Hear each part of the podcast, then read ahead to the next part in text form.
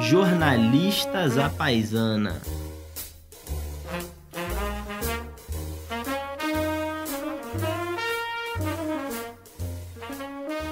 Bom, começamos mais um, um, episódio aqui do Jornalistas à Paisana. É, Para sorte do ouvinte, da ouvinte, né, os 14, 15 milhões que nos acompanham é, sempre, é, a gente está com convidados e, e, no plural. É a primeira vez que a gente tem mais de um convidado é, nos acompanhando. Eu digo que é, é uma sorte para além do conhecimento que eles vão é, ser expostos, né, vocês ouvintes, mas é porque também diminui o número de falas do Daniel, que é sempre muito, muito salutar, né? o João fica nesse blá blá blá blá blá blá blá aqui e não apresenta quem são os nossos convidados, por favor, João, apresenta os nossos convidados. Pronto, a gente a gente está aqui na sede do, do CEPESP, o Centro de Política e Economia do Setor Público, vinculado à Fundação Getúlio Vargas, FGV. É, aqui na, na, nossa frente a gente está com o professor e a professora, né, o professor Jorge Avelino é, e a professora Lara Mesquita. Os dois são, são, são pesquisadores do, do CEPESP e também, é, como, como eu disse, professores. Eles têm é, pesquisas dentro da ciência política é, e o que a gente vai conversar aqui, fundamentalmente, obviamente, política brasileira, mas fundamentalmente eleições é, de 2020 e, e, e, regras, e, enfim, o que, o que, que dá para esperar. É, antes de fazer uma, uma apresentação um pouco maior ao tema, eu queria também lembrar que no nosso último programa, é, o programa 17, a gente bateu um papo aí sobre o que esperar de 2020, né? Tanto em, em eleições americanas, quanto de é, um pouco de eleição no Brasil, falando também de, enfim, de, de, de Europa. E, e, a gente brincou com o fato de que os analistas, não importa a área, mas especialmente na economia, adoram dizer que tem muita incerteza à frente. Então, Estados Unidos e Irã, ah, é muita incerteza à frente. É, coronavírus, muita incerteza à frente. Mas é claro que é incerteza. O que está pela frente é obviamente incerto. E eu estou dizendo isso porque ah, uma ouvinte, é, amiga, a Gabriela Fernandes, ela lembrou de outro, de outro clichê típico é, de análise que é os próximos três meses serão cruciais para determinar o que está por vir. E a Gabi está certíssima, porque é um clichê repetido ad nauseum, né? bom, mas se tem uma coisa que não tem certeza, bom, eu espero que não tenha, são as regras do jogo que mudam aí para esse ano, para as eleições de 2020. E a gente está bem curioso, Avelino, Lara, para saber um pouco de vocês quais são as expectativas para essa mudança de regra de jogo, que muda a questão das coligações, que muda um pouco é, a configuração ali das eleições para esse ano. Acho que nem todo mundo ainda conseguiu é, se acostumar com essa mudança de regra. Muita gente talvez nem saiba o que, que vai mudar. Conta pra gente, Lara e Avelino, o que, que muda para as eleições de 2020? Please first. Bom, a primeira e mais importante mudança é que é a primeira vez na nova república que a gente vai ter uma eleição em que não acontece, são proibidas as coligações proporcionais, ou seja, na eleição para vereador, cada partido concorre isoladamente. Por que, que, isso é importante? Porque no nosso sistema eleitoral, os partidos precisam ter uma quantidade mínima de votos, que a gente chama de quociente eleitoral, para conseguir eleger um vereador. E muito, num sistema com 30 e tantos partidos como os brasileiros, em muitas cidades, os partidos não conseguem sozinhos ter essa quantidade mínima de votos. Então eles se coligavam, somavam seus votos para garantir que eles iam ultrapassar esse limite e assim poder concorrer, poder eleger um representante no parlamento. E essa, como você disse, Lara, a primeira mudança é, é mais relevante da nova república, né, ali de 85 para cá. É, mas como toda mudança que ainda não foi testada, a gente tem ideias do que pode acontecer, não necessariamente acontecerá. É, dá para especular, é, agora trazendo para o professor Avelino, dá para especular um pouco o que, que isso representa, o, o, fato de um partido competir sozinho, sem estar associado, um partido de esquerda sem estar associado com a direita, e direita com a esquerda, como a gente viu esse samba do crioulo doido, doido da Nova República, dá, dá para imaginar o que, que pode vir? É, eu podia dizer que tem muita incerteza, mas essa já ah. foi usada. Né? Nos próximos três meses? É. Ou... É, como a eleição é depois de três meses, fica mais difícil usar essa também. Ah, é, é, então, não, mas eu acho que, que é, o que, que a gente pode falar sobre essa proibição das coligações? Acho que, como a Lara falou, é, muitos partidos não vão é, conseguir atingir o quociente eleitoral, não vão conseguir eleger um candidato, na verdade, né? E, e mas o que, que acontece então? Bom, vamos lá entender do ponto de vista dos políticos, dos dirigentes partidários. A eleição mais importante para eles não é agora. A eleição de agora talvez seja mais importante para o eleitor, porque se a gente vê a abstenção eleitoral, por exemplo, ela é muito menor nas eleições municipais do que nas eleições gerais. Por quê? Porque o prefeito é um cara que decide muita coisa da vida do eleitor. Ele decide sobre saúde, decide sobre educação, decide sobre o calçamento, decide sobre iluminação, transporte. O prefeito muda, pode mudar significativamente a vida dos eleitores. Mas a, por que, que eu falei que, do ponto de vista dos políticos, das lideranças partidárias, a eleição mais importante não é essa? Porque toda a mudança da, do financiamento dos partidos, principalmente das eleições, está relacionado com o, a bancada que esses partidos fazem, a votação que esses partidos têm, principalmente para deputado federal. Então, como é que você vê as eleições de 2020? É uma preparação para a eleição de 2022. É como se fosse, eu sempre brinco com os alunos, para quem jogou War, né, aquele joguinho lá, é como se estivesse botando as pecinhas no mapa ali, aonde eu tive voto é onde eu não tive. Aonde eu tive voto, eu vou poder voltar lá dois anos depois e pedir apoio né, para as eleições para deputado federal, que é a eleição mais crítica do ponto de vista da sobrevivência dos partidos. O que deve acontecer, então, portanto? Eu acho que a maioria dos partidos vai ter grandes incentivos para lançar chapas cheias de candidatos. Então, também a gente tem especulado aqui no CEPESP, né, que essa vai ser a eleição com o maior número de candidatos da história do país. Quer dizer, parafraseando aí, nunca antes na história desse país a gente teve uma eleição com tantos candidatos. Né? E provavelmente vai ser única. Por quê? Porque é o segundo efeito. O segundo, o segundo efeito vai ser diminuir o número de partidos. Por quê? Porque todo mundo vai tentar. Né? Veja bem, hoje, é, como a proibição das coligações vale não apenas para essa, mas para as próximas eleições também, ela está aí para ficar, como também a cláusula de barreira, que é outra característica importante das eleições gerais, né, para a eleição para deputado federal, vai aumentar para 2%, então se você não fizer 2% dos votos, você não consegue ter é, acesso a recursos públicos. E como os recursos públicos são fundamentais para a sobrevivência dos partidos, todo mundo vai ter incentivo para lançar um candidato a vereador agora. Por quê? Porque, na, na, pior das hipóteses, não vai ter voto nenhum, mas voto nenhum não tinha antes. Então, se eu não lançar nenhum candidato agora, eu não vou ter voto nenhum agora e não terei voto nenhum em 2022. E aí é fechar o partido. partido. É. Exatamente. Então, eles vão. Todo mundo vai ter incentivo para lançar candidato, vai ter muito candidato a vereador. Né? É, e hoje mesmo eu estava falando com, uma, com uma, uma pessoa que trabalha no TRE daqui de São Paulo eles estão prevendo um, um, negócio muito complicado que eu não tinha pensado nisso, que é o, a, o período de regulamentação dos candidatos e o período de definição da, da, viabilidade das candidaturas, se as candidaturas estão aptas juridicamente ou não, vai ser de apenas um mês. Então, se de repente você aumentar drasticamente o número de candidatos, o TRE vai enfrentar, porque ele não tem número de pessoas para fazer isso, isso é um julgamento que é feito pelos tribunais, assim por diante. Então, vai ter, pode ter esse tipo de problema prático aí que a gente vai ter pela frente. Mas são eleições super importantes, porque é, eu acho que, como eu falei antes, a, as eleições para deputado federal são definidas a nível local, ao contrário do que as pessoas pensam, boa parte dos deputados se elege colecionando apoios locais. Né? Uhum, né? uhum. E esses apoios. Prefeitos e tal. E prefeitos, vereadores, gente que não se elegeu. Então, um vereador, por exemplo, um candidato que não se elegeu a prefeito ou vereador, mas teve um número é, importante de votos ele é um, é um cabo eleitoral potencial para 2022. Então, uhum, uhum. todo mundo vai ter incentivo para lançar essa rede aí, para ver o que, que vem na rede e tentar se posicionar para 2022. Agora, o que, que é, quantos partidos vocês acham que vão sobreviver é, depois é, que passar essa onda de muitos candidatos e de regras novas, com, como cláusula de barreira e o fim das coligações?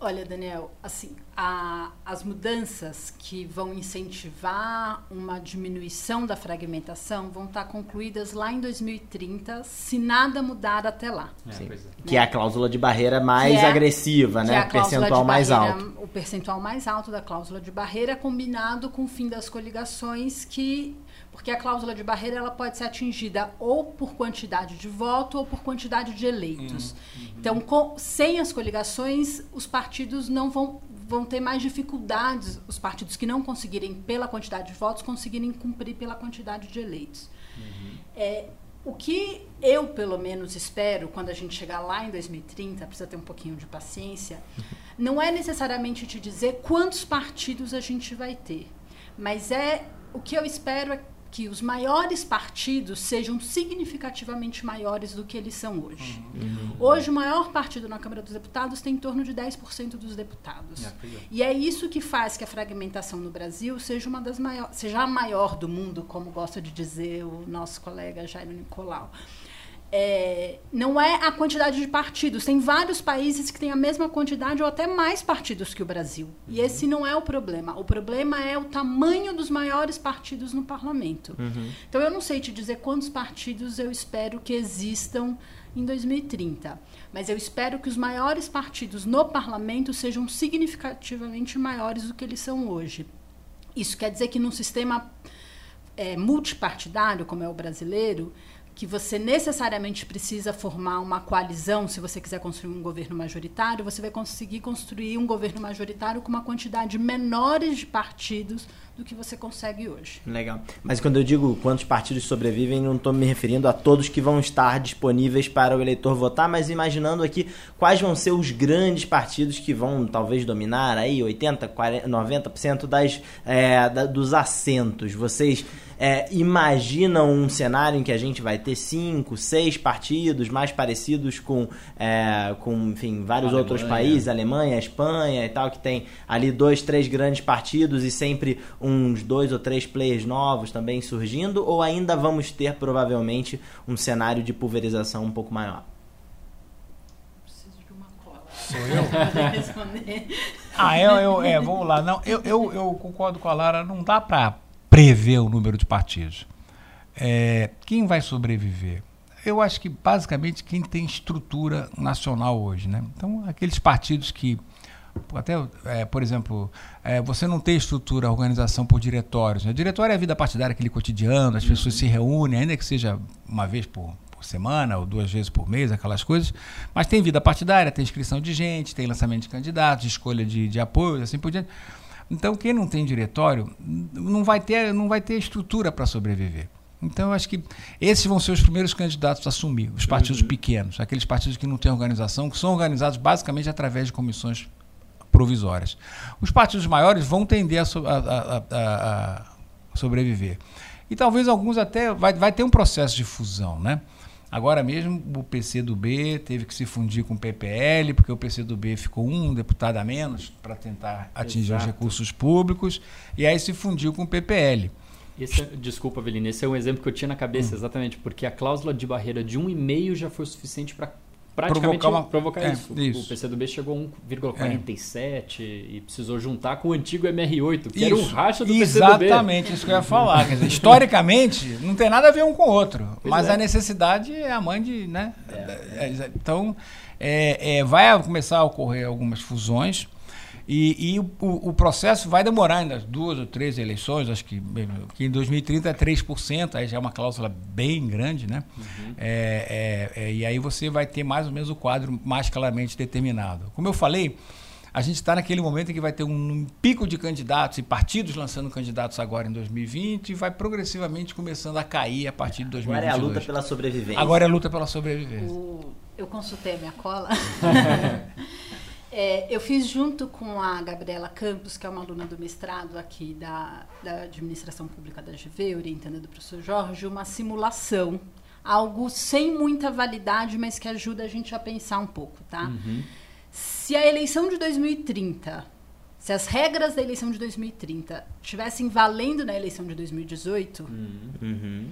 As, né, não, não tem muita validade porque os partidos vão operar de outra forma e os eleitores vão operar de outra forma. Mas se as regras de 2030 já estivessem valendo em 2018, 11 partidos teriam cumprido a cláusula é, de barreira. É muito tá? mais salutar, né? Então, o que, que, que isso quer dizer? Que eu tenho 11 partidos que teriam acesso a recurso do fundo partidário uhum. e da propaganda no rádio e na televisão. Duas coisas importantes aqui. Eu concordo com o Jorge que essa é uma eleição onde todo mundo vai lançar candidato, porque é a primeira eleição, a gente não tem muito, muita base e todo mundo precisa é, de informação para a eleição de, de 22. onde a cláusula vai ficar mais apertada, mais difícil de ser alcançada. E por outro lado, dependendo do que acontecer em 20, vai vir uma pressão forte no Congresso para retroceder em algumas dessas Exato. regras. A gente então, quase teve isso em 19, é, inclusive. na ciência política tem uma piadinha que é em ano par você tem eleição e ano ímpar você tem mudança da regra que regulamenta as eleições, né? Reforma eleitoral. Uhum. Então, assumindo que tudo fique como está, é razoável pensar que a gente vai ter é, partidos que cumpram essa cláusula por aí, alguma coisa em torno desse número. Pode ser um pouco mais, pode ser um pouco menos, porque também os partidos vão se organizar melhor em relação a isso. Mas. E, a, e um ponto, Lara, é, é, pegando carona nesse, nesse debate é, de vocês dois, é, não necessariamente polos, mas diferentes nomes da política brasileira, vou citar dois, o Paulo Artung, ex-governador do Espírito Santo, e o Ciro Gomes, ex-governador do Ceará. É, tem frases quase que idênticas, ditas agora, fevereiro de 2020, que é o seguinte, quando você tem 30 partidos com representação no Congresso Nacional, no fundo você não tem representação alguma. Eu pego isso como ensejo só para dar um passo para trás e perguntar para vocês o seguinte: a gente estava é, politicamente acostumado a ter poucos partidos muito grandes no Brasil, né? De, de 45 a 64 até 65 eram basicamente três, tinha um monte, mas eram três relevantes, né? O, PS, o PSD, ao centro o PTB à esquerda e a UDN à direita. Depois, por força de uma ditadura, somente dois. E mesmo no imediato pós-ditadura, a gente tinha quatro, cinco partidos realmente relevantes. Mas depois é que virou essa zona. Quando e por que, que virou essa zona? Se a gente tem uma história política de mais ou menos ter poucos partidos relevantes. É... A justiça. A justiça tem um papel importante aí que a gente teve um crescimento no número de partidos e isso tinha se estabilizado no final dos anos 90. E você tinha os sete grandes e vários outros partidos menores. Uhum. Mas tem uma decisão da Justiça que diz que todo partido novo ia ter acesso ao recurso público, fundo partidário, fundo ah, eleitoral, aí... proporcional ao, à bancada que ele tivesse no momento da eleição. Então, o exemplo mais clássico disso é o PSD do Kassab, que traz vários deputados. Do pra, DEM? Sobretudo do DEM, mas também de outras legendas para sua base. E na hora de calcular qual é o recurso público que esse partido vai ter direito, isso não fica condicionado ao desempenho dele na eleição, mas fica condicionado ao desempenho fica condicionado ao tamanho da bancada que ele tem. Uhum. Então, um deputado, se ele muda para um partido que já existe, ele não levaria o recurso, mas se ele muda para um partido novo, ele leva uhum. o recurso. É, isso, eu não. É, a gente sempre precisa fazer pesquisas mais acuradas, mas tem uma correlação entre essa mudança da regra e o aumento do número de partidos. É. Eu não sei o quanto a mudança da regra explica do aumento de partidos, mas tem uma correlação forte aí, e aí a gente precisaria usar outros controles para fazer uma afirmação mais categórica. Mas, sem sombra de dúvidas, isso é uma parte importante. E isso é algo importante também para a gente ter em mente com relação à, à sobrevivência dos partidos, porque quando a gente fala da cláusula de barreira processo a recurso público, a gente está falando de fundo partidário e tempo de TV, mas não de fundo eleitoral. O fundo eleitoral tem uma proporção que vai ser dividida entre todos os partidos é, registrados no TSE e uma proporção que vai ser dividida proporcional ao tamanho das bancadas no legislativo mesmo que o partido não tenha superado a cláusula de desempenho, a cláusula de barreira. Se tentou colocar esse, esse termo, essa, esse, essa condição para o fundo eleitoral, agora em 2019, mas se pactuou que não entraria esse critério. Então, a princípio, mesmo os partidos que não têm recurso para viver em ano que não tem eleição, para pagar aluguel do diretório, viagem, é, todo o staff né, que um partido precisa ter, eles vão ter acesso a recurso para fazer campanha. Então, a nossa legislação, ao mesmo tempo que criou. Quanto é? O fundo, 2 bilhões. Não, não, mas quando, dá uma olhada na cola aí, qual é o percentual? Eu acho que é pequeno. Que é o que não, todo mundo. Não, tem um percentual que é pequeno para todo é, mundo. É, mas, mas do fundo você, eleitoral. Isso. Do fundo eleitoral. Mas ainda, além do, do fundo partidário também tem um, um, um pouquinho ali. Hum. Não, o fundo partidário agora é tem um pouquinho, mas desde que é condicionado ao cumprimento da cláusula de desempenho. Hum, é. No fundo eleitoral, você não cumpriu a cláusula de desempenho, mas você abocanha uma parte. Mas se você conseguir Mas acho que é convencer. 1 ou 2%. É pouquinho, É. mas se você conseguir convencer cinco deputados a não saírem do seu partido, isso vai te dar mais um pouquinho.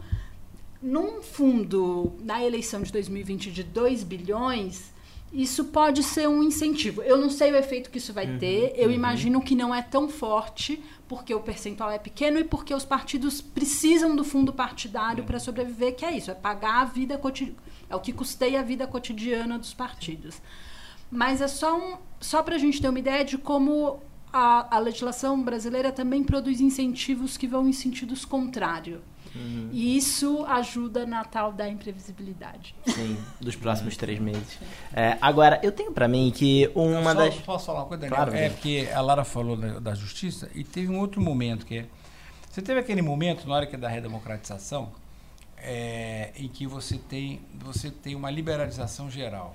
Quer dizer, eu, eu vivi aqueles dias, sou um pouco mais velho que vocês, e a ideia básica é que você não ia ter, não podia ter restrição nenhuma. Depois de 21 anos de repressão, você não podia ter restrição nenhuma à expressão de liberdade de opinião, de organização partidária. Vários partidos eram clandestinos naquela época, o PCdoB, o Partidão, né, vários. Então, todo mundo teria o momento da sua liberdade para se expor. E aí vem o erro. Haveria, nesse caso, uma mão invisível eleitoral em que o ele- permitiria ao eleitor a separar o joio do trigo em uma ou duas rodadas, você teria já uma, uma concentração nos melhores partidos, aqueles que representariam melhor o eleitor, mas você teria dado uma chance razoável para todo mundo né, eh, poder se apresentar. Isso ocorreu, o número de partidos cresceu muito, e aí saiu daqueles dois que eram originais, os cinco que o, que o Golbery criou em 79, né, e aumentou um pouco mais. Naquele momento já havia consciência entre os políticos de que aquilo não podia seguir adiante. E eles votaram ali uma reforma política que previa a cláusula de barreira a ser adotada em 2006. Né? 2006 de 5%. Substantivamente superior à que a gente vai ter Então, agora. Só a Alemanha adota 5%, nenhum outro país. Eles já estavam percebendo o problema que a fragmentação taria, traria para eles, porque na hora que você, o que você vale no Congresso é o número de votos que você consegue carrear. Claro. Então não adianta, ah, o seu partido deu sozinho. Isso não, não existe, entendeu? Então, é, eles já estavam preocupados com isso e já tinham posto essa cláusula de barreira. E é vetada pelo Supremo Tribunal Federal, no- na famosa, acho que foi o Marco Aurélio, né? Melo, alegando que aquilo infringia o direito constitucional de liberdade de expressão, de livre liberdade de expressão e assim por diante. Então, as intervenções da justiça não têm sido muito favoráveis. A justiça tem se baseado, embora, para ser justo com a justiça, já houve algumas, algumas meia-culpa aí, né? Ah, ah, o ministro, ah, o, o Gilmar Mendes já fez uma meia-culpa de que nós erramos naquele, naquele, naquele veto. Mas ainda assim, a, a justiça parte de um princípio meio naive disso, que todo mundo tem que ter o direito de se, de se representar, todo mundo tem o direito de se expressar nas eleições. E em todo lugar do mundo onde a democracia funciona, todo mundo tem o direito de se organizar, o direito de expressão é livre. Mas o direito de incomodar o eleitor numa cédula né, já é uma coisa mais restrita. Por quê? Porque a capacidade de escolha da gente depende do número de alternativas que você tem. Se eu pedir para você escolher entre duas alternativas é fácil, três já começa a complicar. Se eu te pedir para escolher entre 1.300, que foi o número de candidatos a deputado federal que teve aqui na última eleição, é, impossível. É Acho- impossível. Impossível. É, acho que mais do que isso, né, Avelino, não é tanto restringir o direito de sair candidato, mas é restringir você ter acesso ao recurso Isso. público para você Claro. sair candidato. E caso, por exemplo, na Alemanha, é impedir o acesso ao parlamento Claro. mesmo. É. Então você, tudo bem, voto, você, você teria direito. Porque no Brasil, o partido que não cumpre a cláusula de, de desempenho continua, ele pode eleger um representante. Na Alemanha, você perde a cadeira se você não tiver um apoio mínimo dos eleitores. E essa, Uhum. cabeça vai ser, essa cadeira vai ser redistribuída entre os partidos que cumpriram a, a cláusula mínima. Uhum. É isso que o Supremo disse que não pode. É. Entendi. Então por isso que a nova lei, a nova lei está de acordo com a interpretação do Supremo para essa avaliação que que você não pode restringir o, o funcionamento parlamentar de um partido Mas inde- pode, por causa da quantidade de votos que ele recebeu. mas pode fechar a torneira de dinheiro. Pode, que é uma maneira indireta de fazer a mesma coisa. Sim, de fazer Na a verdade, mesma de coisa. fazer a mesma coisa sem contrariar a, a visão que o O Supremo tem. constitucional Isso. Do Agora, Supremo. e a questão é, interna dos partidos? Essa me parece ser uma das maiores, um dos maiores entraves para que a gente consiga é, ter realmente uma representatividade grande, ter renovação política e tal. A gente tem esses vários problemas que são sempre repetidos dos é, donos de partido que é, definem numa sala fechada, fumando charuto e bebendo uísque, é, quem é que vai receber é, os recursos partidários para ser candidato é, e fechando a porta para renovação, para renovação e tudo mais. É, a gente teve vários casos de falta de, supostamente falta de democracia partidária agora no ano passado, né? Talvez o mais notório seja lá o do PDT e do PSB, é, com a Tabata, com Felipe Rigoni e vários deputados. Eu queria ouvir a opinião de vocês em relação a isso. Há democracia dentro dos partidos? E se não há, o que, que precisa ser feito para ver? Bom, vamos por partes. né? É, é. É, em primeiro lugar, a, a Constituição diz que a representação é por lista partidária, então ela é por partido. Então, teve até uma discussão recentemente sobre candidaturas avulsas, que é muito um pouco a expressão é. desse sentimento, Daniel, que você estava colocando aqui, que é, ah, eu quero participar da política, mas é tudo fechado, então por que eu não posso sair sozinho? Não própria. pode sair sozinho, porque se, se todo mundo saísse sozinho, o Congresso fosse composto de 513 candida- candidatos avulsos, vocês sabem o que ia acontecer, né? Nada, Caos completo. nada. Um caos. Não é nem conseguir decidir sobre o que iria tomar de- de- de- so- so- sobre a agenda, né? Sim. Então, eh, vamos, então todo partido ele é uma organização, ele tem hierarquia, né? E ele, portanto, tem capacidade, será seus dirigentes eleitos por aqueles membros daquela organização tomam as decisões. Esse processo pode ser mais ou menos de- democrático, depende de cada partido, mas isso sempre existiu, né? Então, a- a- a- o problema do Brasil, ao meu ver, é menos os partidos em geral e mais aqueles partidos que eu mencionei anteriormente que não têm organização partidária.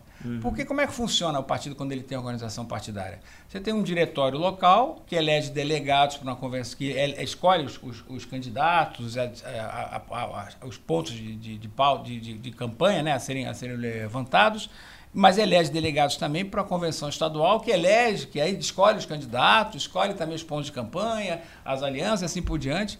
Então você tem um processo de- de- de- democrático por dentro do partido. Se eu chegar agora de fora, entrar em qualquer partido e querer mandar, não vai acontecer, não vai rolar, né? Como se diz por aí. Então, é, tem uma coisa também que a gente tem que ter uma ideia de como é que funciona. Pode melhorar a democratização? Pode. Eu acho que esse processo que a gente está vendo aí de diminuição do número de partidos, se ele funcionar do jeito que eu espero, ou seja, que esses partidos mais é, fechados, né, onde tem dono claramente de partido, sejam os primeiros a assumir, porque eles não têm democracia interna, eles não têm organização de- descentralizada, porque o Brasil, a organização dos partidos, quando funciona, é bem descentralizada, é diretório municipal. Aliás, eu sempre faço questão de ressaltar isso, que no Brasil, a, a- a estrutura organizacional mínima do partido, o átomo partidário, é um local onde tem poder importante, que é o município.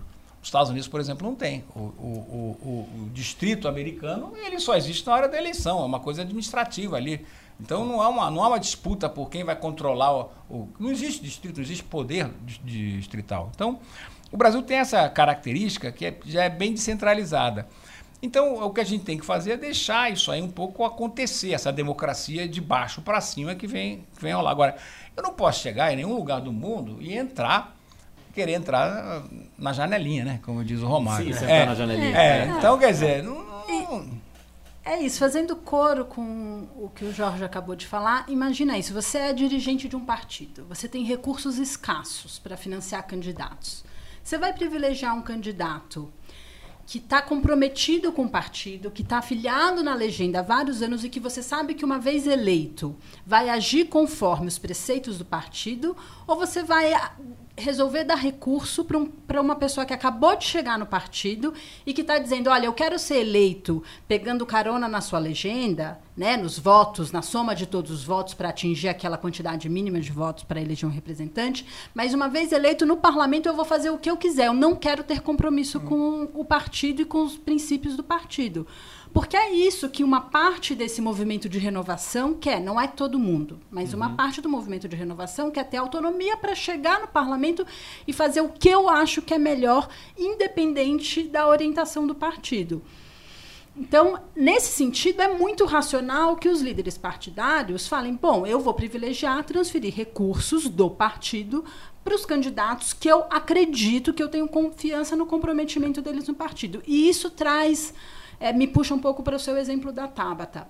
Para mim, o problema da Tabata foi porque se focou tanto na crítica e na punição na figura dela e não em todo o conjunto de partidos, de, de candidatos do PDT que não que votou. Sim, eram 19. É, não todos os 19 que não seguiram a recomendação partidária. Agora, o partido pode sim fazer isso, porque essa era uma votação simbólica muito importante ou bem eles acordavam que nesta votação eles iam abrir uma exceção para esse conjunto, mas se isso não foi acordado, faz sentido você punir. E aí a gente tem que escolher. A gente quer partido forte, que atue de maneira coesa e que sinalize para um governo: eu vou formar governo, eu vou fazer uma coalizão e vou trazer um partido. Por que, que eu quero trazer esse partido? Porque eu sei que se eu trago partido, eu tenho um apoio do partido de forma coesa. Uhum. Então, se esse partido tem 20% da Câmara dos Deputados, eu sei que eu posso contar com esses votos. Uhum. Mas se eu abro e cada deputado pode votar do jeito que ele quer, Aí é quase como se fosse candidatura avulsa. É, é, e, aí você não, você não consegue falar, olha, eu tô te entregando 100 votos. Não, você não tá me entregando 100 votos. Você tem 100 deputados, mas cada, ele, cada votação aí, numa você entrega 80, na outra 40, na outra 30, e você não tem nenhum mecanismo de, é, de disciplinar.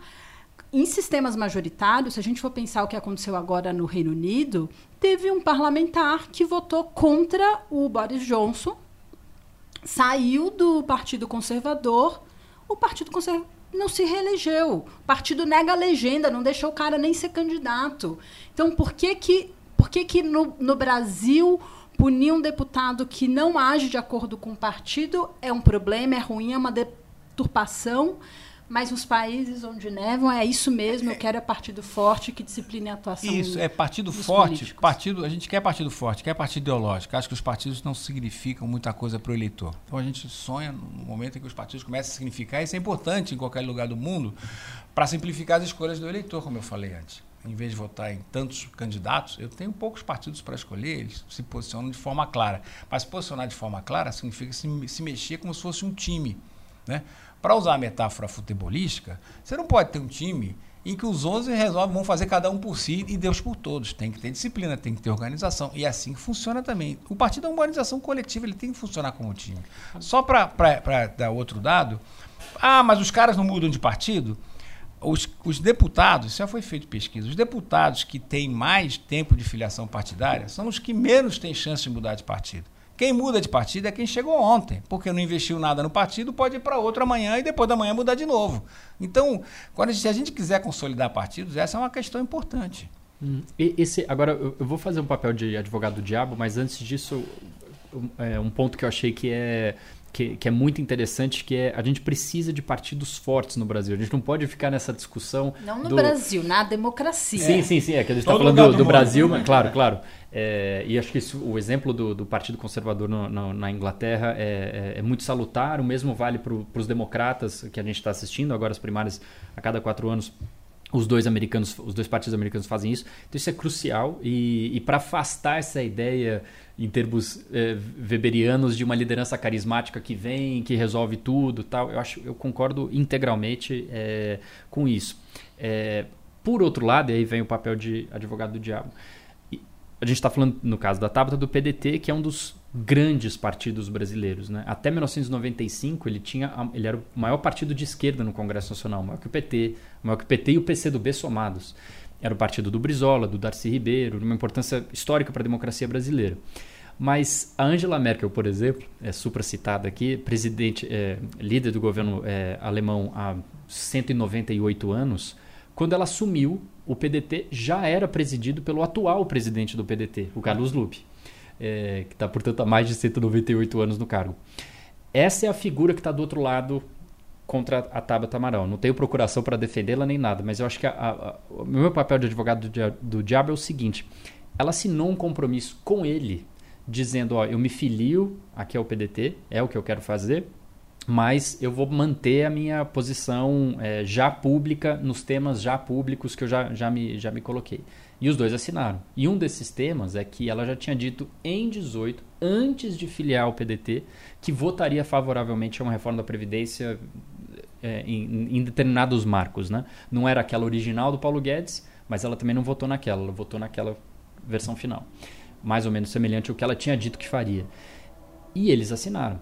Então tem um, tem um trade-off que é o outro lado da moeda, que é o partido se sujeitar também a uma figura que ele sabia que tinha um potencial, e de fato se comprovou, eleitoral avassalador, que seria relevante para ele, mas. E, e, em troca disso assina aí o papel que você quiser. Mas aí, na hora que ela fez o que ela tinha dito que faria, ela falou: não, agora não, vai, peraí, agora você está no nosso partido. Então, eu, você entende meu. Isso é eu acho que tem delicado. Uma... Eu só queria é. complementar esse ponto do João, porque é, a questão é que quando você tem um partido é, grande como o PDT, é, é, que tem 19 deputados que se colocam a favor de uma, de uma reforma da Previdência, na minha visão, não há condições de esse partido dizer que fechou, que havia condições para poder fechar a questão contra essa contra esse tema tão polêmico. É, sobretudo, visto que, se você for olhar na discussão de política pública, essa proposta se parecia bastante com a proposta que foi defendida pelo candidato do PDT à presidência da República. Então, ela era uma posição política decidida muito mais pelas lideranças é, deste partido, é, sobretudo pelo ex-candidato Ciro Gomes e pelo Carlos Lupe, do que algo que de fato as pessoas concordavam de forma arraigada dentro daquele partido partido. Então, para mim, não dá para a gente dizer que ali houve uma decisão é, relativamente consensuada ou uma coisa que fortalecia aquele partido, que era necessário para fortalecer aquele partido. Na verdade, os é, vários é, deputados desse partido que pensavam diferente, assim como o PSB, acho que o caso do PSB é a mesma coisa, foram silenciados por lideranças que estão há muito mais tempo naquele partido não consigo entender como há democracia partidária ali dentro. Peraí, peraí, peraí. Vamos devagar. Eu não gosto de, eu não gosto de falar de nomes, então. Claro, só é, usando o Carlos Lupe, um o Tabata, o Ciro. Eu, eu, o que eu, eu, queria discutir mais um princípio, né? Uhum. Então, vamos dizer, qualquer pessoa, João vai ser candidato por um partido e ele fala, olha, mas eu vou sempre votar de acordo com a minha consciência. O cara vai dizer o que para ele? É, tudo bem. Beleza. É, Entendeu? Depende de como foi entendido essa, esse acordo aí. Você pode entender ele de várias formas. Se for muito genérico, ninguém diz, olha, vou votar na reforma da Previdência com essa característica assim, assim. Você topa? Ah, não, aí não dá. Então, nada também foi explicitado ali. Foi tudo numa conversa. Evidentemente, você tem razão. Havia um encontro de conveniências ali. A Tabata precisava de um partido, o Ciro Gomes precisava que ele botou ela debaixo do braço, por isso que ele ficou tão bravo, né? Ela também foi eleita porque o Ciro Gomes botou ela debaixo do braço e passeou com ela pelo estado de São Paulo inteiro. Então ele investiu muito na candidatura dela. Tempo de TV para ela. Tempo de TV, muito... ou seja, o partido investiu bom, na candidatura bom, dela. Não é assim uhum. também. Então quando, quando fecha a questão, é, é, uma votação no partido em que a questão é fechada. Não foi uma decisão do Carlos Lupe ou do Ciro Gomes, porque aí ninguém respeita também. Como eu falei, o partido é um coletivo. O presidente pode mandar? Pode. Mas se ele tem um partido minimamente organizado, tem outras lideranças naquele partido. Mesmo lideranças regionais vão dizer, não, não vou votar. Por quê? Porque vamos discutir primeiro. Então foi uma decisão que foi amadurecida dentro do partido. Pode ter tido menos tempo ou mais tempo do que seria necessário, mas aí a dinâmica de cada partido determina. E na hora que fechou a questão, ela podia até votar contra a reforma da, da, da, da, Previdência e lavrar um voto de protesto. Se faz muito, né? Você se uhum. manifesta paralelamente, olha, pessoal, estou votando assim porque estou sendo obrigada pelo meu partido, faz parte da disciplina partidária. Mas então eu não vejo, quer dizer, eu acho que dá para conciliar as coisas. O que não uhum. pode é ter cada um votando de acordo com o que acha correto e o partido que se vire depois, né? Quer dizer, então a gente não pode é, reclamar que não tem ideologia mais uma vez e dizer que todo mundo pode votar do jeito que quer do outro. Faz Só, não faz sentido. Eu queria só pensar, puxar um pouco para essa questão da democracia partidária. Primeiro, completando o ponto do Avelino, é isso. O que, o que importa para fechar a questão não são só os deputados que estão eleitos e cumprindo o mandato. é, os deputados eleitos cumprindo mandato definem quem vai ser o líder do partido na Câmara. Mas, normalmente, quando você vai fechar a questão, você tem uma reunião da Executiva Nacional, uhum. os governadores daquele partido Isso. estão todos reunidos. Então, a gente precisa. Só, só tô contrapondo assim, pesar um pouco. Por mais que esses 19 fosse maioria dentro da bancada de deputados eleitos, isso não quer dizer que eles eram maioria nesse coletivo uhum. da Executiva Nacional que se reúne e toma decisão. Isso é uma coisa. Outro ponto é a questão da democracia partidária para decidir quem vai ser o presidente do partido. E esse é sempre um ponto que a gente tem que abordar com muito cuidado. Claro que não é desejável que um partido tenha por 20 anos o mesmo presidente. É, acho que isso dá um. A gente não quer que um país seja. né, tenha o mesmo presidente por 20 anos, por que, que eu vou querer é. que um partido tenha uhum. o mesmo presidente?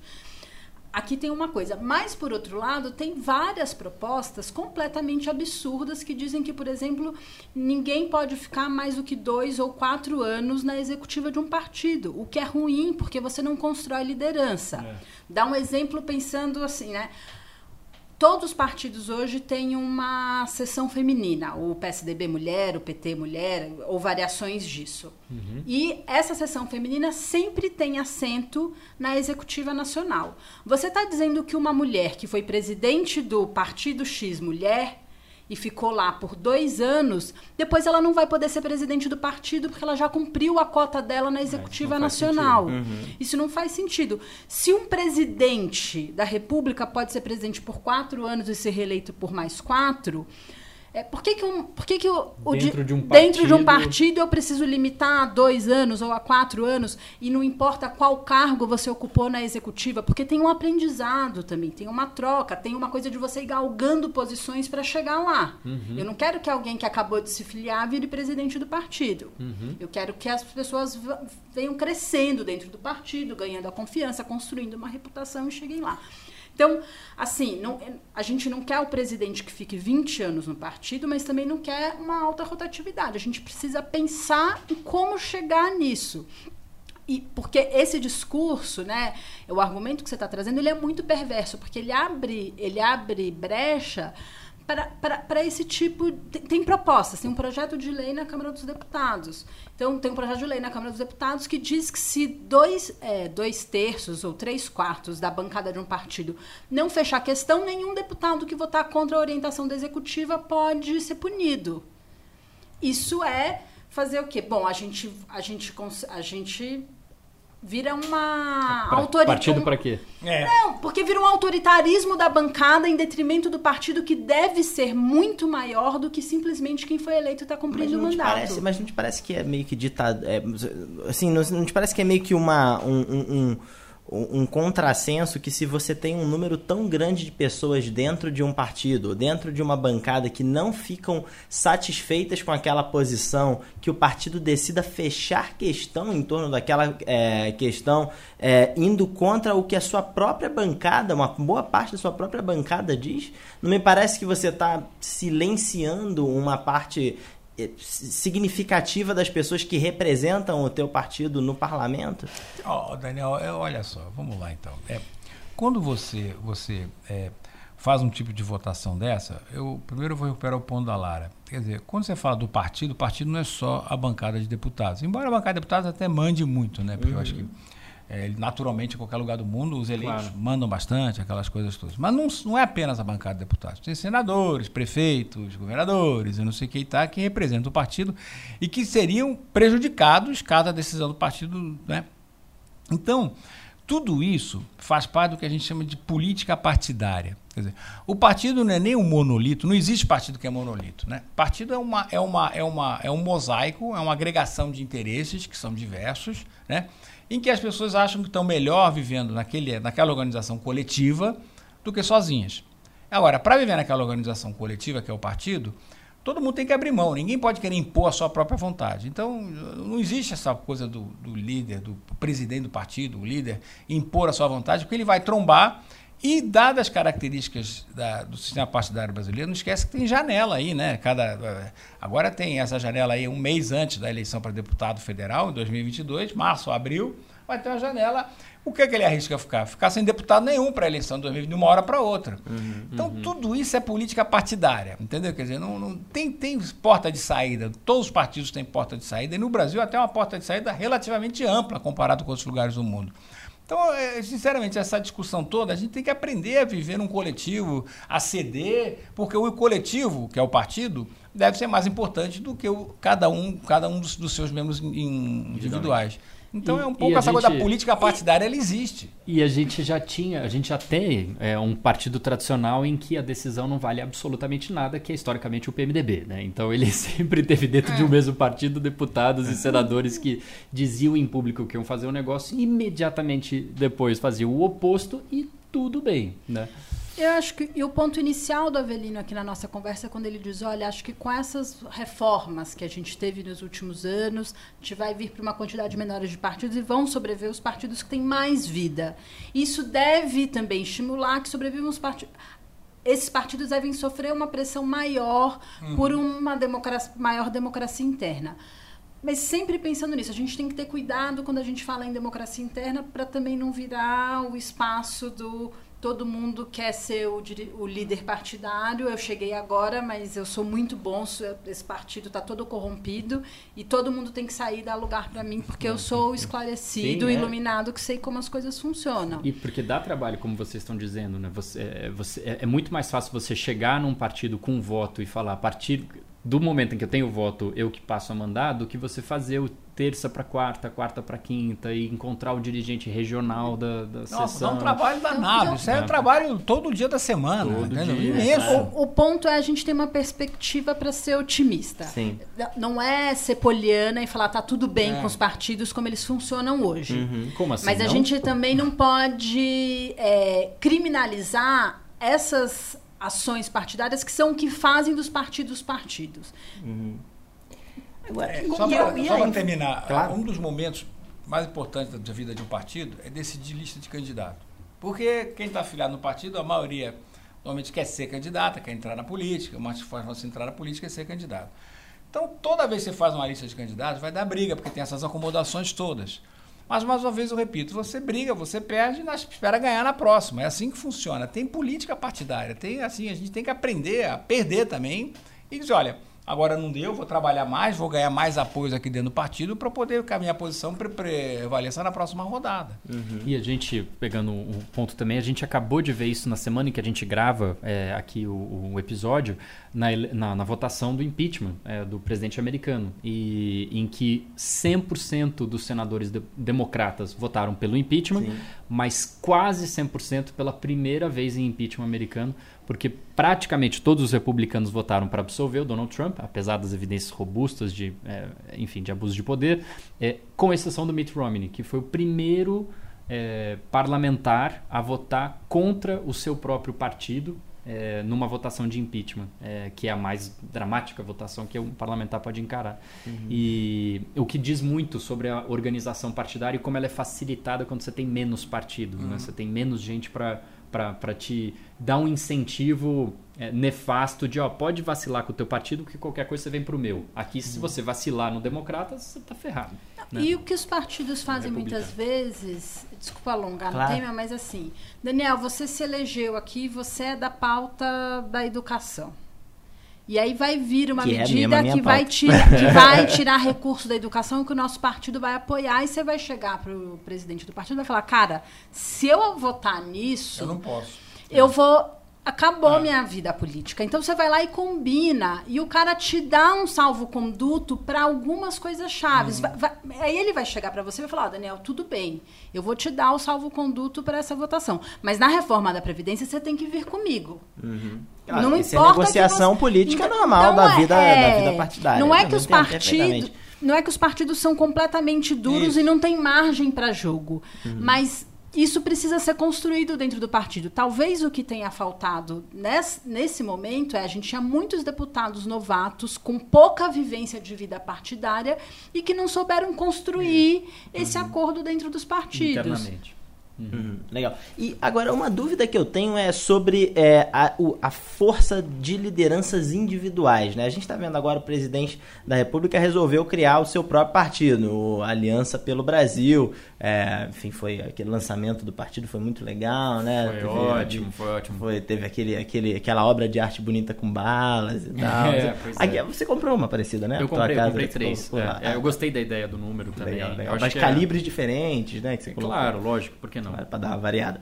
É, e, e- e eu queria entender com vocês se vocês acham que é saudável que você tenha, em, em vários casos, partidos que têm.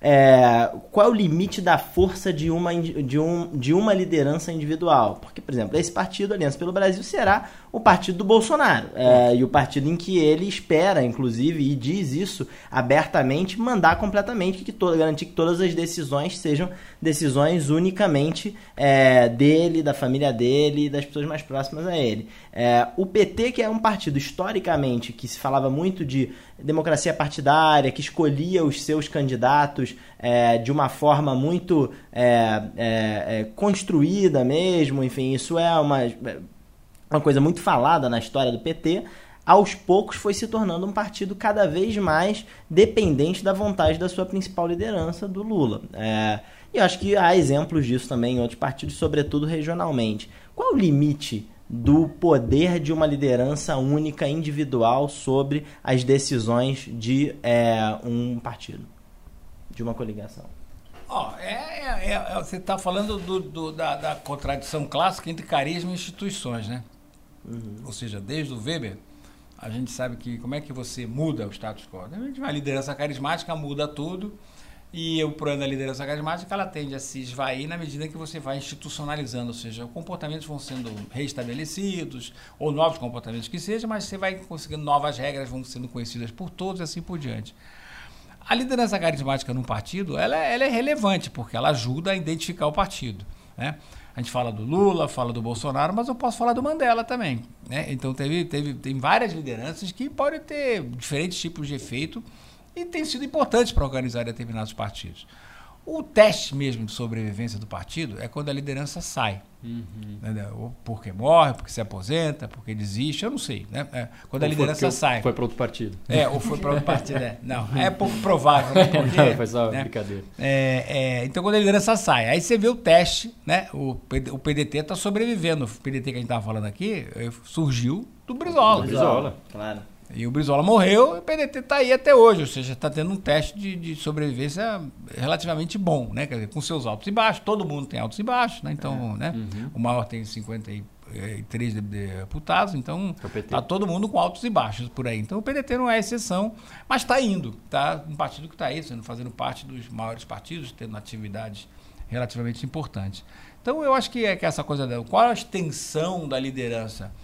Eu acho que aí depende do quanto de organização vai ter do lado de lá, porque no fundo, no fundo, eu posso ser carismático, por mais carismático que eu seja, eu vou precisar de gente, né? Num país como o Brasil, com 5.570 municípios, 27 estados, essa eleição, é, é, a eleição normalmente é, municipal, essa que a gente vai ter, a última teve quase 500 mil candidatos. O nós, se tiver Minha esse número maior, nós estamos pensando em 700 mil, alguma coisa assim, porque vai ter um aumento, né? É, é um número que a gente está chutando ainda, né? Não temos clareza porque vai depender. É, mas em suma, você tem que ter apoio, gente. Você também, o partido eu sozinho, isso não existe. né? É, eu, o partido do, do Bolsonaro, o Aliança pelo Brasil, é, vamos ver como é que ele vai estruturar, porque também ele tem que dar espaço para as pessoas poderem fazer as suas carreiras locais.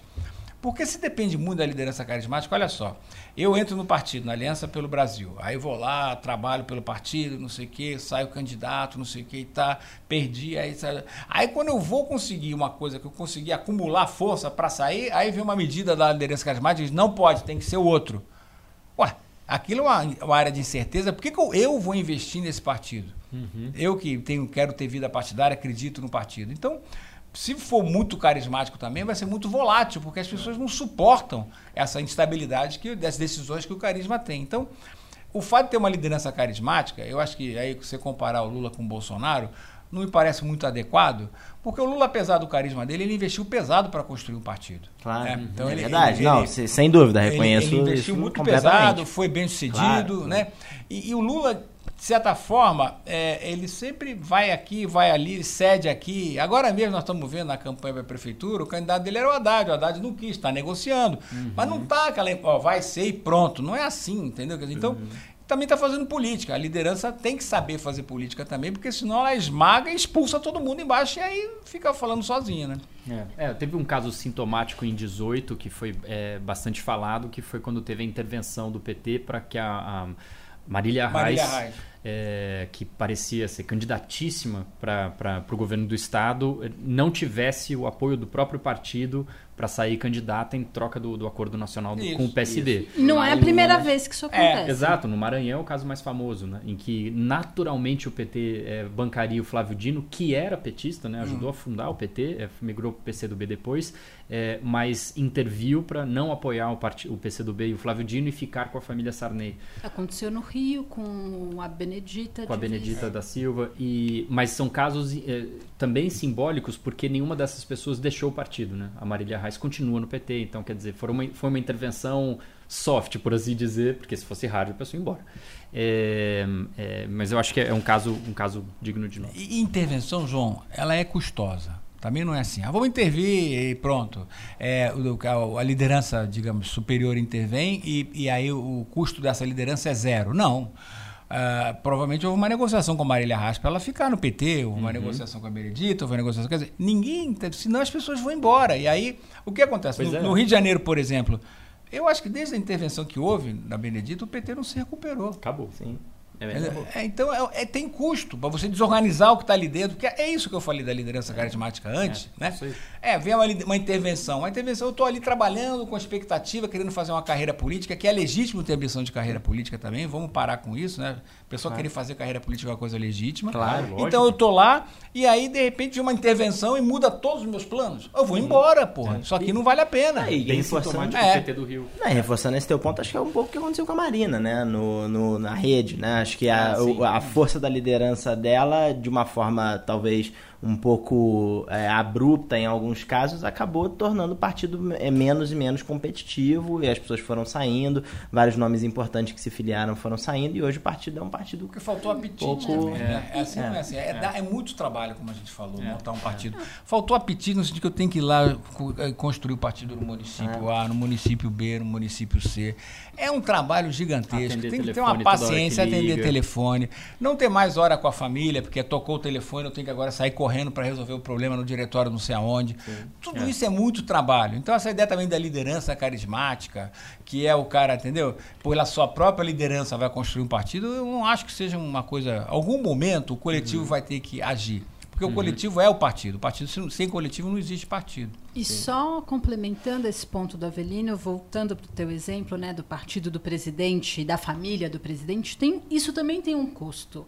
É, por um exemplo recente, né? Eleição de 2018, o presidente foi eleito pelo PSL e a gente tem um, várias denúncias envolvendo financiamento eleitoral no partido. O presidente pode dizer eu não tenho nada a ver com isso, porque nem ele, nem nenhum dos filhos dele era presidente do diretório, era secretário, era tesoureiro. No Partido Novo que ele quer fazer, ele e os filhos ocupam todos os cargos. Todos, literalmente. Literalmente todos. É muito maior, né? então, né? agora se acontece é uma coisa dessa, como que você descola da sua imagem e é, diz, olha, como, como, né, como você lava as mãos? Não, isso não era minha responsabilidade. Não, e, e aí? Então tem um curso, além de tudo isso que o Avelino disse, é, um, um, partido sobreviver só com base numa liderança carismática é algo muito custoso. Ele pode sobreviver enquanto o Bolsonaro for presidente, hum. mas uma vez que ele saiu do. Né, que ele cumpriu o seu período e a gente tem uma alternância de poder. Uhum. Ele, o Aliança pelo Brasil, ele não quer se organizar para competir para as eleições de 2000, desse ano, né? 2020. Pois, né? O Eduardo Esse... Bolsonaro falou que vai ser melhor se não, se, não, melhor. Se, se o partido não competir. Se tudo pronto. que a gente falou aqui do posicionamento daquela eleição de 2020 gera um posicionamento para a eleição de 2022 é razoável, então o Aliança pelo Brasil já sai atrás. Claro que tem o presidente, uma liderança carismática, tem algumas outras vantagens que eles vão tentar compensar, mas bom não é. Faz é. sentido, né? Ô, Vitor, você que é amigo do Eduardo Bolsonaro, depois manda o link aqui do nosso podcast para ele ouvir esse nosso papo e pronto, para ele ficar esclarecido e resolver competir agora para eleição municipal. É, porque é um princípio básico, né? É um princípio básico para você ser conhecido, você ter filiado, você ter gente participando, você tem que estar tá competindo, claro. né? Veja o que aconteceu com a América do Rio, né? Não é. compete, não tem torcida, né? Exatamente. O Mas que não é verdade, porque o América é o segundo time de todo mundo. É verdade, é o meu segundo time é o América. É, agora, indo para um último ponto, já caminhando para a reta final do, do programa, é, eu, eu até tenho mais pontos, queria também conversar do, do colteio reverso e como é que a gente pode pensar isso. É, mas também trazer a questão do, do, financiamento, que a gente falou ao longo do, é. do papo aqui, é, mas não endereçou ele diretamente. O Brasil, a gente está numa discussão política ad infinitum sobre quem tem que pagar a conta né? Da, de campanha, de vida partidária, de candidato e tudo mais. E, e você tem posições. A gente vê no debate público posições muito fortes e arraigadas que essa conta tem que ser toda pública.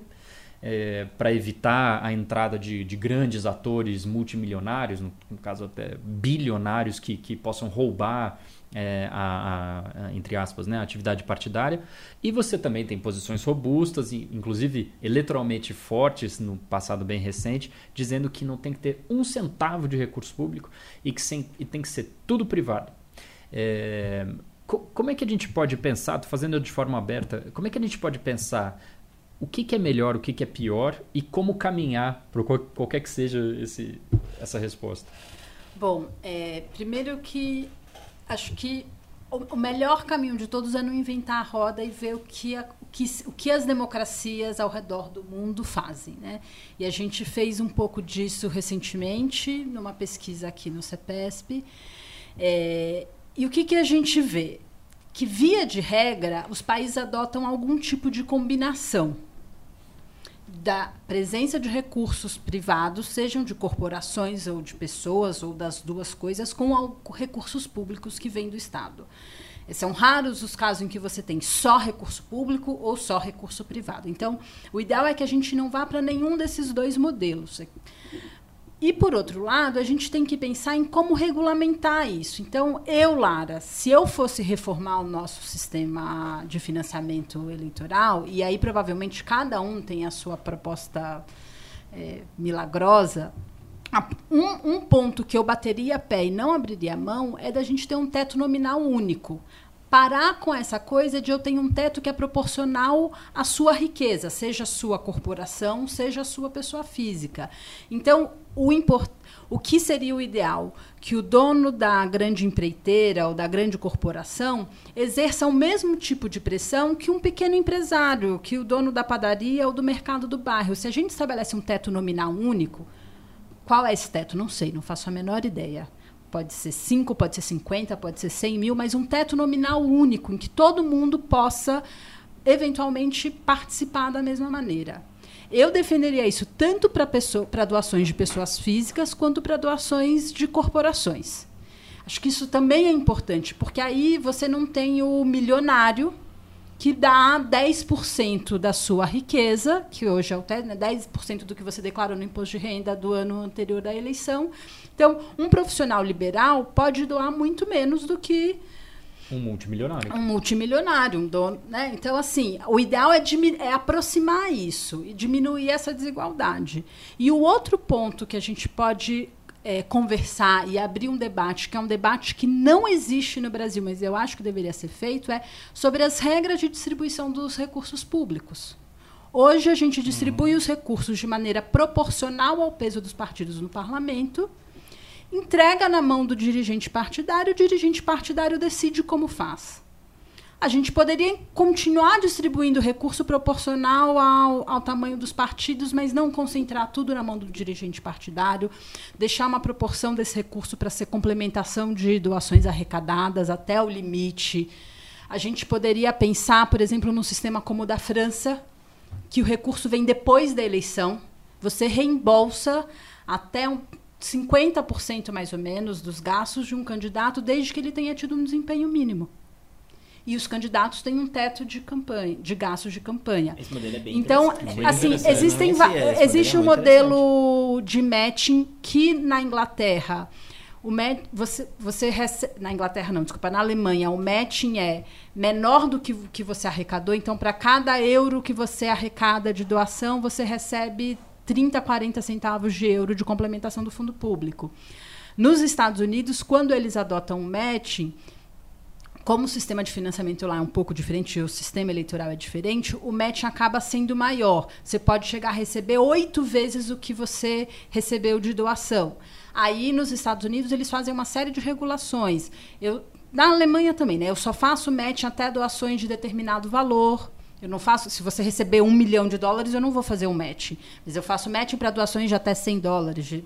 E se a doação for de 10 dólares, eu vou dar oito vezes. Se ela for de 50 dólares, eu vou dar quatro vezes. E, e você vai calibrando. É, você determina um máximo que cada candidato ou partido pode receber naquele distrito. Então, nos Estados Unidos, se você aceita receber o recurso público pela regra do matching, você submete algumas regras, como, por exemplo, adotar um teto de gasto, que quando você não submete, você não precisa adotar. Então, tem várias coisas no mundo para a gente olhar e pensar como fazer. Na Alemanha, nenhum partido pode ter mais recurso público do que curso arrecadado não público, seja de pessoas, seja de corporações. A Alemanha adota uma regra de não pôr limite para doações de corporações, por exemplo, que eu não acho que é bom. Mas, assim, existe muita coisa no mundo que a gente podia usar para fazer um debate real no Brasil sobre como financiar a atividade política. Esse teu comentário é maravilhoso porque ele subverte essa lógica que a gente tem na discussão de financiamento de campanha, que é ou é financiamento público ou é financiamento privado, e aí no privado tem de pessoa física e de corporação, que acho que é um pouco como o debate se Total. estrutura é, hoje no Brasil, pelo Brasil. menos nos jornais, nos, é, quando é, grandes políticos falam sobre esse tema e tal. Tem muito mais é, coisa coisa escondida nas, nos detalhes das regras é, que a gente devia estar discutindo. Né? Eu só queria falar uma coisa. Eu, eu concordo com quase tudo que a Lara falou. Eu só tenho receio sobre a, a, a contribuição das corporações. Acho que não pode confundir o privado uh, com corporações. O privado pode ser individual por alguns motivos. O primeiro é que quem vota são os eleitores. Então, é legal o partido correr atrás de eleitor, atrás de contribuição, para fortalecer até. Aí a democracia partidária pode aumentar, porque o eleitor também vai querer participar e tudo. O segundo motivo é que doações corporativas geraram aqueles esses escândalos recentes todos aí que a gente presenciou. Uhum. Né? É, então, foi tudo, digamos assim, não foi a causa única, mas digamos que o financiamento corporativo favoreceu ao que ocorreu. Quais escândalos? Escândalo? e, e, o terceiro, e o terceiro e último motivo é, é que eu acho que tem que olhar para o país que a gente tem, né? Quer dizer, vamos olhar, o país é desigual para caramba. A gente também é um dos campeões mundiais de desigualdade, isso não mudou. Então, quem vai, quem pode contribuir com o quê? Então, se a gente olhar bem, a desigualdade já determina que quem tem dinheiro nesse país já manda muito, né? Já determina emprego, já determina muita coisa na vida das pessoas. Vai determinar também o resultado eleitoral. Né? Dizer, então, eu acho que a gente tem que ter, concordo com a, com a ideia de que tem que ter uma, um patamar mínimo, mas eu botaria esse patamar mínimo não para corporações, botaria para renda média de todo mundo, alguma percentual da renda média brasileira. É isso. Então, as pessoas, o partido vai ter que ir lá mobilizar aquele leitor né, para poder, poder ganhar aquele, aquele, aquele recurso. Né? E nisso vai haver uma negociação, vai fortalecer a vida partidária, essas coisas. Acho que, tem, acho que nesse país onde tem corporação, normalmente são países mais iguais, né? Então, é, tem outros tipos de tradição, talvez de mecanismos de, de, fiscalização e accountability mais desenvolvidos, e quando eu falo mais desenvolvidos, é, são décadas de, de, experiência e tudo. Então, eu, eu tomaria muito cuidado para enfiar a corporação de novo. Acho que a gente tem um trauma, né? Aquela coisa. Corporação, para mim, lembra um pouquinho inflação na economia. Né? Ou seja, uhum. ninguém quer, ninguém quer de volta, entendeu? Porque esse um pouquinho, você não sabe como vai acabar esse pouquinho depois, né? Uhum. Bom ponto. Não, eu queria pegar um pouco esse gancho do Avelino para voltar em duas coisas.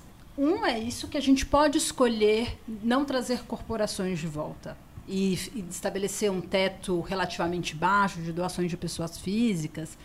Mas isso também vem junto com o Estado está escolhendo, ou a sociedade brasileira está escolhendo, em certa medida, fazer com que o garantir que o Estado vá pôr um orçamento ali. E aí é, tem que parar também com essa coisa de falar, ah, é muito dinheiro, é muito dinheiro. Se a gente fizer a conta do fundo atual para a eleição municipal, pega esses 2 bilhões, divide pelos 5.570 municípios. municípios.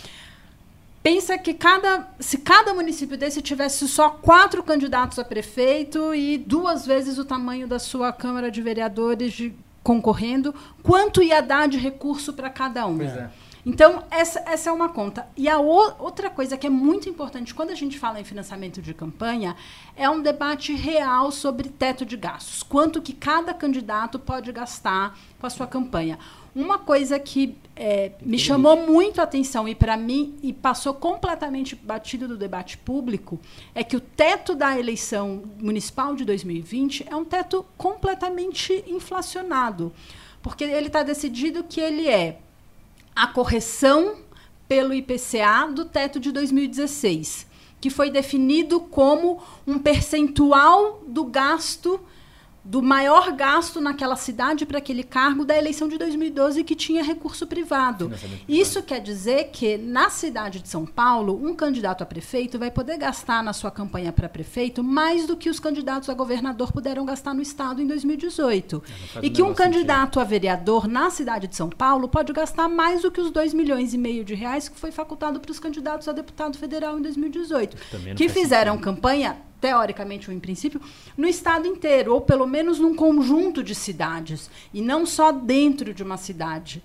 Então, assim, qual é o debate que a sociedade brasileira está fazendo sobre teto? Todos esses movimentos é, políticos de renovação, de transparência, eles foram lá para a Câmara para discutir durante a reforma política de 2019 um teto efetivo para a eleição de 2020? Uhum. Então, se, se a gente não regulamentar quanto eu posso gastar, bom, aí vai faltar sempre dinheiro, porque Isso. se eu posso gastar mais de 2 milhões e meio numa, na campanha para vereador em São Paulo, vai faltar dinheiro. Sem dúvida. E daqui a dois anos eu vou querer mais, porque dois anos atrás eu gastei 2 milhões e meio, agora tem que gastar mais E a gente isso. viu que quando foi definido o teto e as campanhas de presidente caíram de 300 milhões para 70 milhões, o valor dos serviços prestados diminuiu.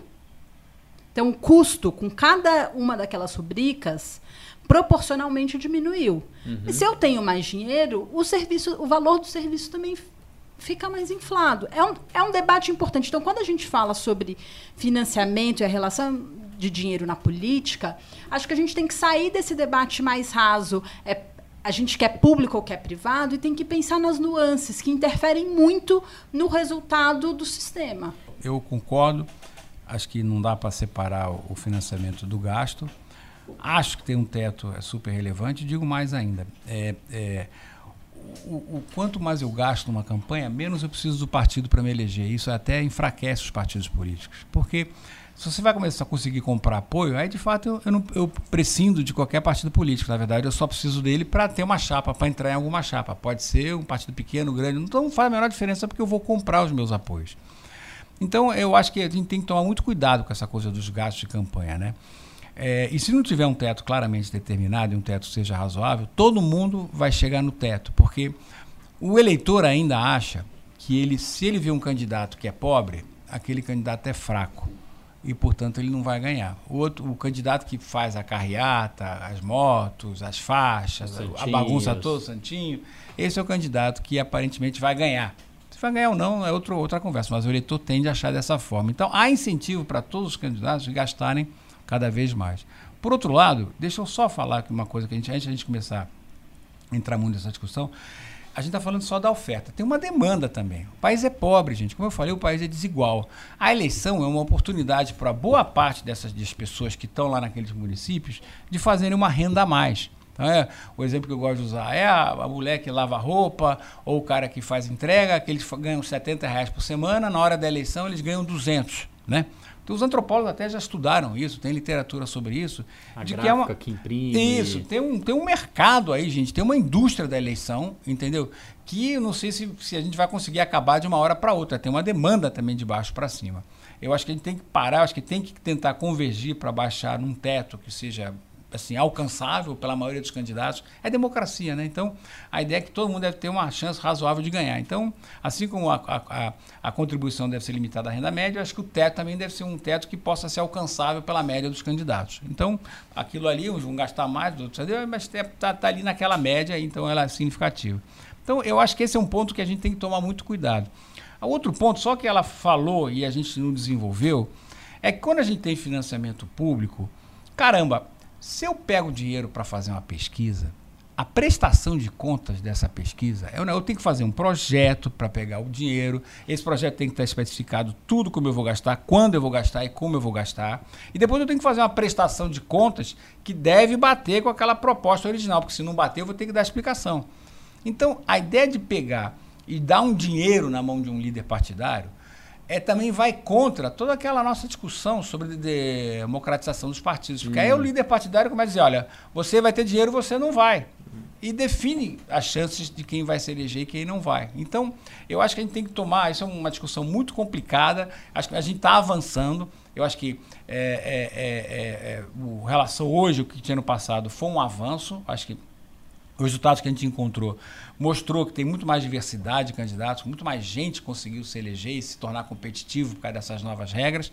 Acho que a gente está no caminho certo, deu passo na direção certa. Então, é, para não ser é, assim, eu gosto de ser otimista, então vocês me perdoem, né? Eu acho que no Brasil até eu sou eu reconheço me que eu sou, por ser otimista. é, sou uma figura cada vez mais rara, né? mais minoritária. Mas eu acho que nesse campo o, o passo em direção ao financiamento de campanha foi correto como é correto também o estabelecimento da cláusula de barreira e como é correto também o fim das coligações para as eleições proporcionais. Tudo isso vai numa direção correta de melhorar o nosso sistema eleitoral.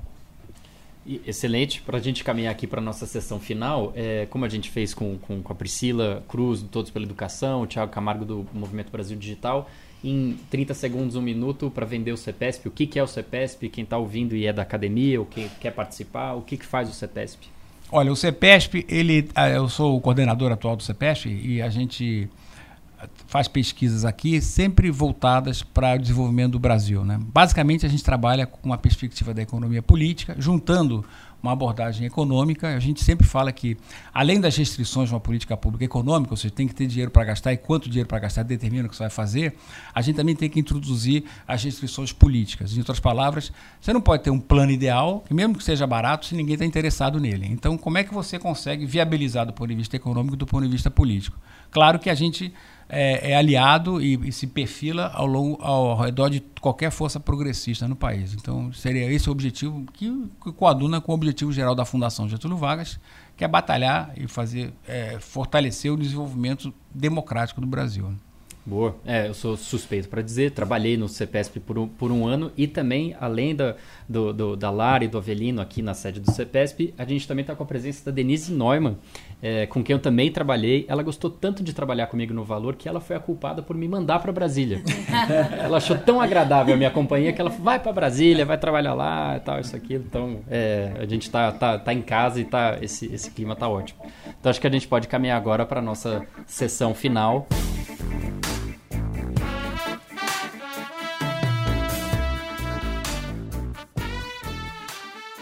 Dicas que não tem absolutamente nada, nada, nada a ver com tudo que a gente falou até agora.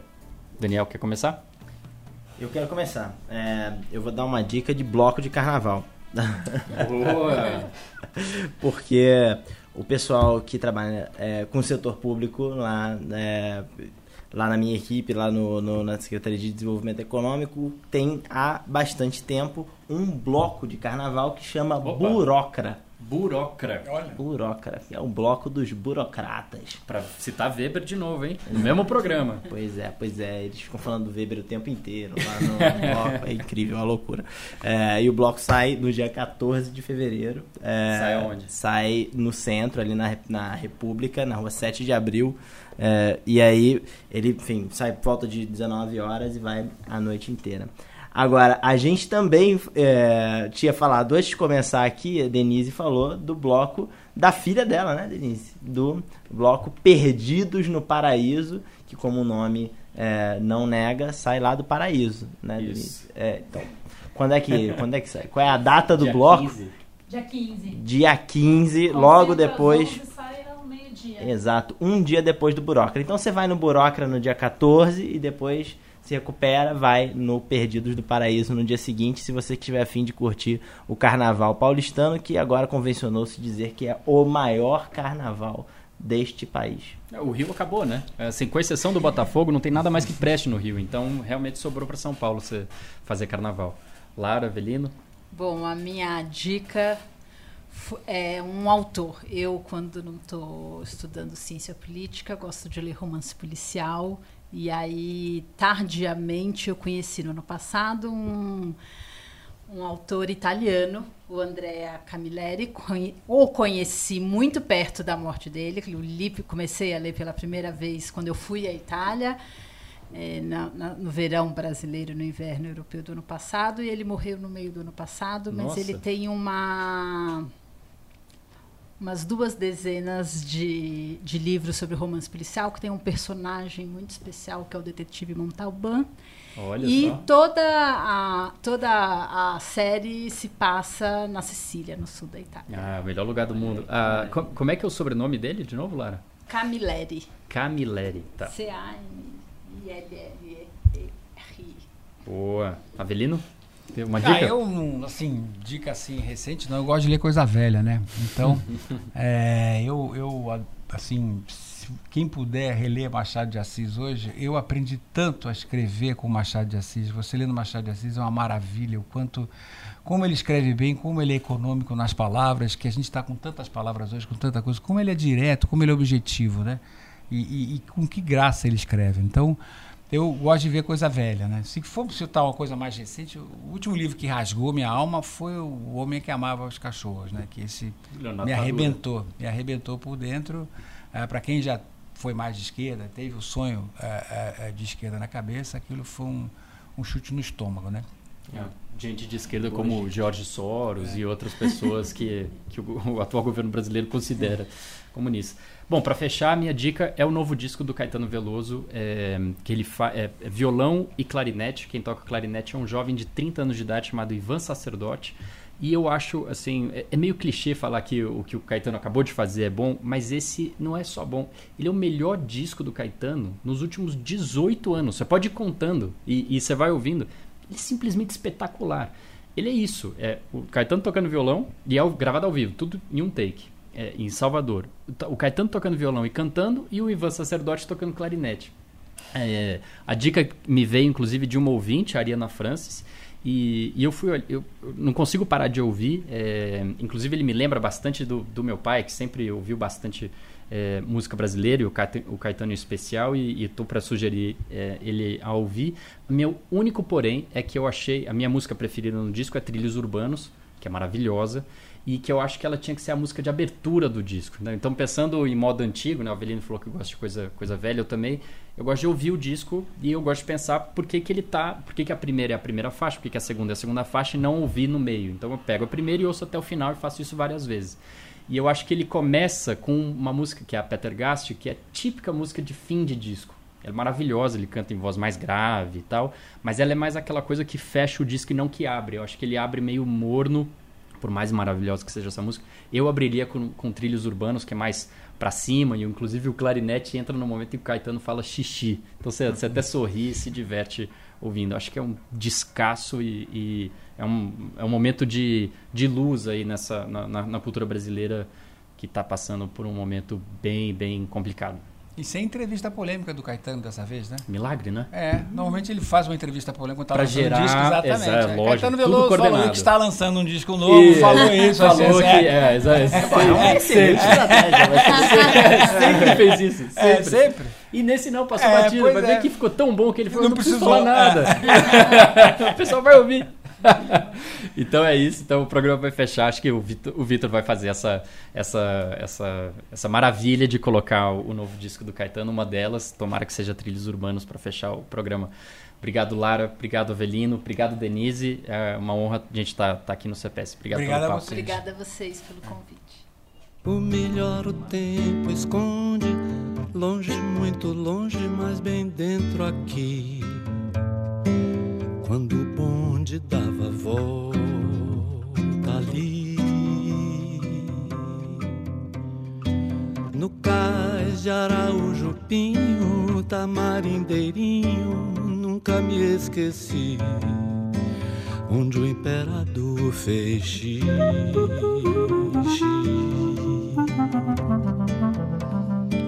Cana doce santo amaro, gosto muito raro trago em mim por ti.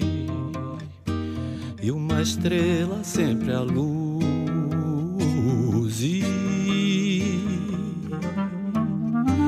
Bonde da trilhos urbanos, vão passando os anos e eu não te perdi. Meu trabalho é te traduzir.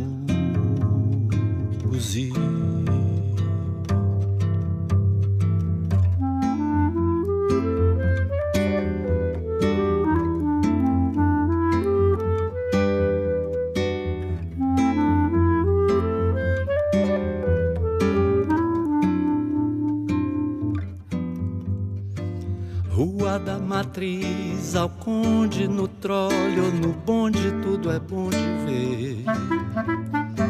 São Popó do Maculele.